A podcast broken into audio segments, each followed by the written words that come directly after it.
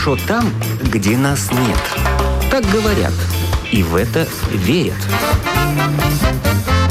Мифы и рифы заграничной жизни в программе «Как вам там?» Добрый день! В эфире автор программы Галина Грейдена. Сегодня у нас героиня не с простой судьбой. Людмила Рикардо Колесова живет в Великобритании. Сама из Ростовской области, но, выйдя замуж, почти 20 лет прожила в Литве, в городе Кедайняй – и вполне стала там своей. Свободно говорит по-литовски.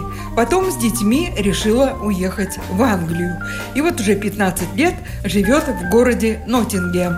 На сегодняшний день Людмила – заместитель председателя Совета русскоговорящего сообщества Великобритании и Северной Ирландии, также руководитель русскоговорящего общества Ноттингема, которое сотрудничает с местным самоуправлением. И это все волонтерская работа работа. Также она организатор и директор школы раннего развития для русскоязычных детей «Мое солнышко» в Ноттингеме. Кстати, по своему первому образованию Людмила – хореограф объединили все наши дружеские э, комьюнити. Это поляки, литовцы, латыши, болгары, венгры. Ну, все вот эти маленькие народности, которые здесь проживают у нас в Ноттингеме. Мы стараемся их как бы объединить всех вместе. Мэрия Ноттингема как-то помогает? Да. Да, всегда помогает. Не всегда финансово, но если это касается информационной какой-то поддержки или даже вот э, обучения проходят бесплатно. Всю эту информацию нам дают. Они постоянно с нами на связи, постоянно нас информируют, приглашают на собрания, на какие-то празднования. Всю материальную, допустим, помощь и школы, и организации все могут получать так же, как и все другие. Есть здесь грантовые всякие схемы, и грантовая помощь, на которую каждый может написать заявление, подать просьбу, и они решают. Главной причиной переезда она какая была? В то время все ехали заработать. Конечно же, долги были за квартиру в Литве. Ты приехала заработать деньги, но потом, когда пожила уже здесь, поняла, что все-таки возвращаться уже нет просто смысла. И у меня через два года родился здесь мальчик, у меня сын, который родился здесь и вот уже в школу пошел, ему уже 14 лет. Решение было, наверное, все-таки принято остаться здесь навсегда только потому, что здесь сын родился. Я сначала приехала в Бирмингем, Потом уже, когда познакомилась со своим будущим партнером, мужем, так сказать, и он меня привез показать Ноттингем, потому что он сам из Ноттингема. И вот я приехала, и я сразу влюбилась в Ноттингем. Это очень такой зеленый, красивый город, не очень большой. А ваш муж литовец? Нет, нет. Так вы без нет. мужа уехали из Литвы, да, переезжали? Да, муж уехал в Россию, там погиб. Я уже сюда переезжала, я уже как одинокая мама. У меня было трое детей уже. А, в Англии четвертый родился? Да, в Англии четвертый. Ух ты, в Англии с детьми неплохо жить. Особенно Вы детей знаете, приличные. Вот здесь в Англии с детьми государство очень помогает.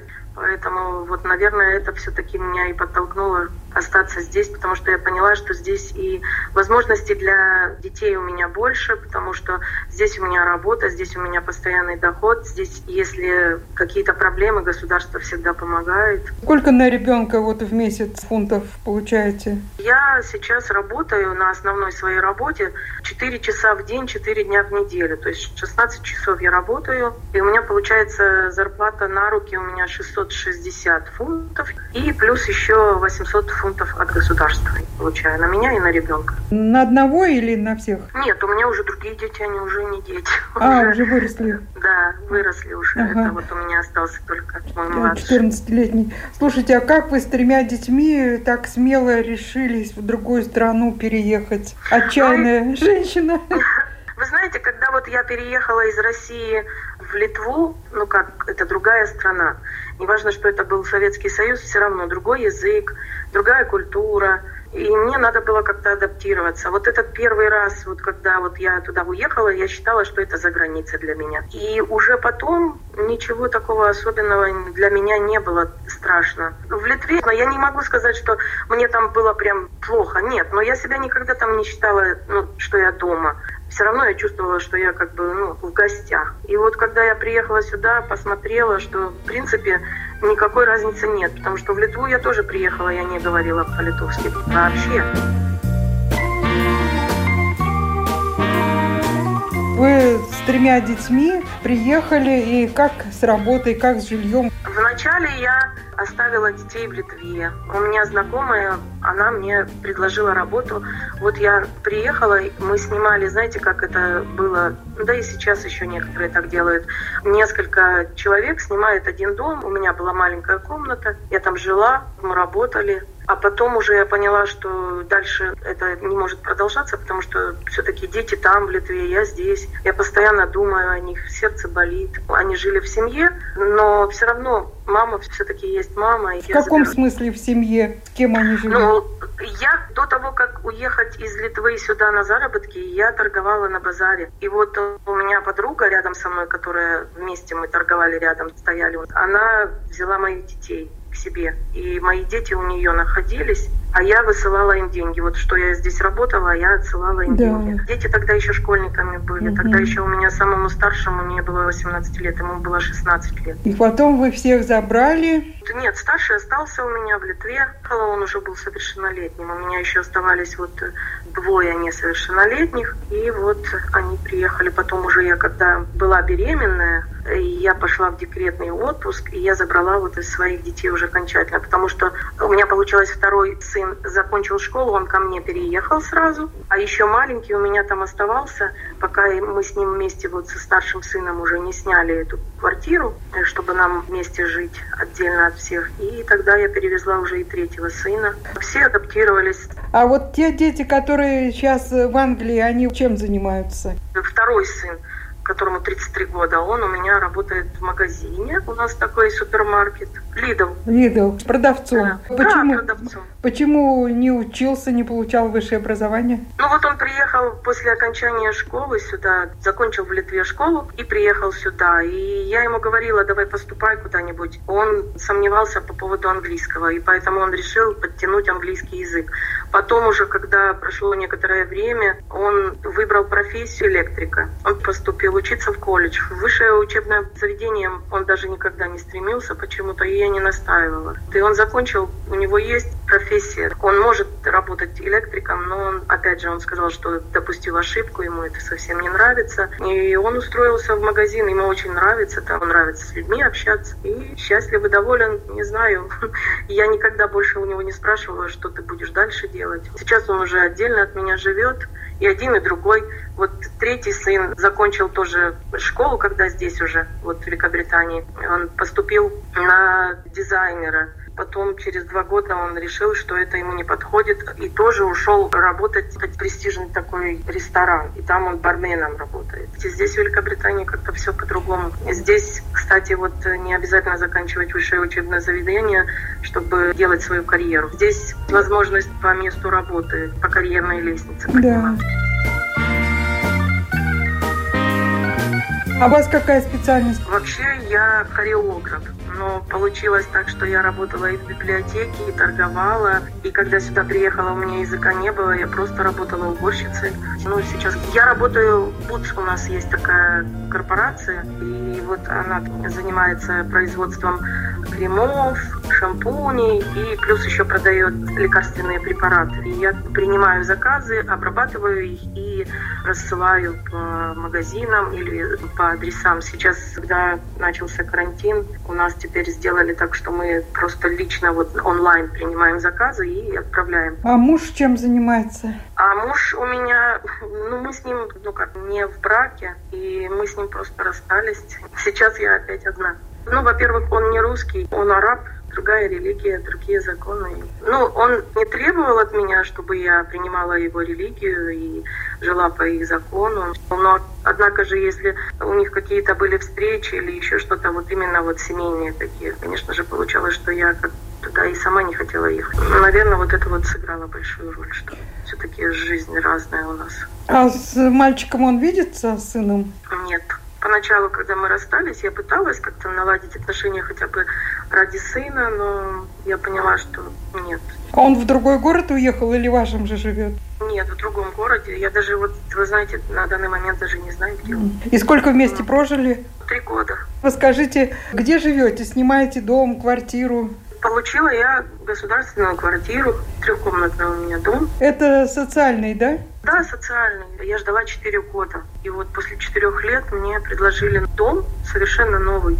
Еще даже его достраивали. Вот я приехала, посмотрела, мне понравилось. Это отдельный дом, целый дом. И садик свой, да? Да, есть и сад, и небольшой. Есть у нас там, где и шашлыки пожарить, и друзей встретить. Ну... И перед домом небольшой такой участок. Тоже и сколько платите? Ну, платим мы не, не так уж и дешево. Вот у нас аренда получается у меня сейчас 420 в месяц, и плюс еще cancel такс 120. Я 560. Почти вся зарплата у меня уходит вот на оплату квартиры. Так в чем же вот, вот эта выгода в том, что он социальный, и она в чем? Когда-то раньше была выгода, когда-то раньше было намного дешевле. А сейчас все дорожает, и поэтому, если дом получаешь вот социальный, он не намного дешевле. Ну, конечно, если частным образом снимать, то это очень много. Во-первых, когда здесь ты, ты хочешь снимать жилье, тебе нужно заплатить депозит. А депозит, он обычно бывает в 3-4 раза больше, чем аренда. То есть, если аренда дома будет сейчас 550 фунтов, не считая счета и cancel tax, то где-то депозит будет порядка полторы-две тысячи. И этот депозит, он возвратен только в том случае, когда ты освобождаешь эту квартиру или дом. А социальное жилье ты получаешь, ты не платишь депозита. Тебе сразу дают возможность заселиться, и просто ты платишь потом каждый месяц просто аренду. Но все-таки это подешевле, чем бы вы снимали такой дом, да? Естественно, конечно. И еще плюс большой, что что бы ни случилось, даже вот у нас лампочки, у нас такие новые они, их невозможно купить в магазине, вот если перегорают. Я просто звоню в канцел и говорю, что вот у меня кран полетел, лампочки перегорели, еще что-то с отоплением, проблемы, бойлер сломался, у меня три раза уже ломался бойлер.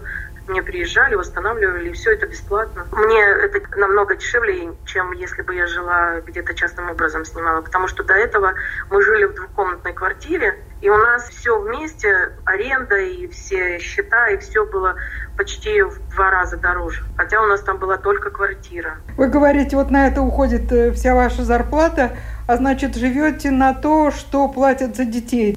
Ну, в принципе, да, вот 800 получаю на себя и на ребенка. Ну и плюс у меня еще со мной живет вот 33-летний э, сын, ну как бы он прописан. Да. Вот он э, за то, что он прописан, он мне э, еще платит 400 фунтов. Угу. В принципе, если бы даже он мне не помогал, то мне бы тогда государство помогало, потому что здесь э, вот на меня и на ребенка платят, но плюс они еще считают, кто у меня прописан в этом доме. И исходя из этого нам платят вот на количество.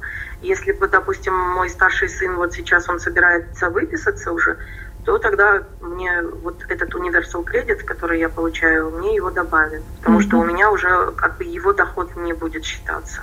А дом два этажа, один? Да, два этажа. У нас спальни все наверху, а внизу у нас кухня, туалет, потом такая бойлерная, там, где у меня стоит этот бойлер, все, и зал, огромный зал. Дом с мебелью уже был, с мебелью? Нет, все надо было самой, даже газовая плита, пол, ну, пол здесь во всех вот социальных домах или квартирах, каждый, кто заселяется, каждый должен сам пол сделать. Пол стелить, да. Ну, в принципе, ведь мебель э, в Англии можно очень дешево купить, правда? Да, только единственное, вы знаете, здесь нет красивой мебели. Вот действительно, вот здесь проблема в Великобритании с этим. Я первое время удивлялась, что у всех одинаковая мебель. У всех коричневые какие-то диваны из искусственной кожи. У всех да. одинаковые, понимаешь, все у всех одинаковое. Это правда. Практически нечего выбрать. И многие пользуются услугами поляков. Но я не знаю, как сейчас после Брексита, потому что сейчас на границе, я, насколько знаю, нужно оплатить там какой-то взнос дополнительный. Я даже не знаю, как это точно называется. Но я точно знаю, что вот перевозки из Великобритании, они каким-то налогом облагаются теперь. И ввоз тоже. А раньше люди заказывали из Польши и привозили мебель сюда. И довольно недорого, и хорошая мебель, красивая. Людмила Рикардо Колесова рассказала о своей жизни в Англии.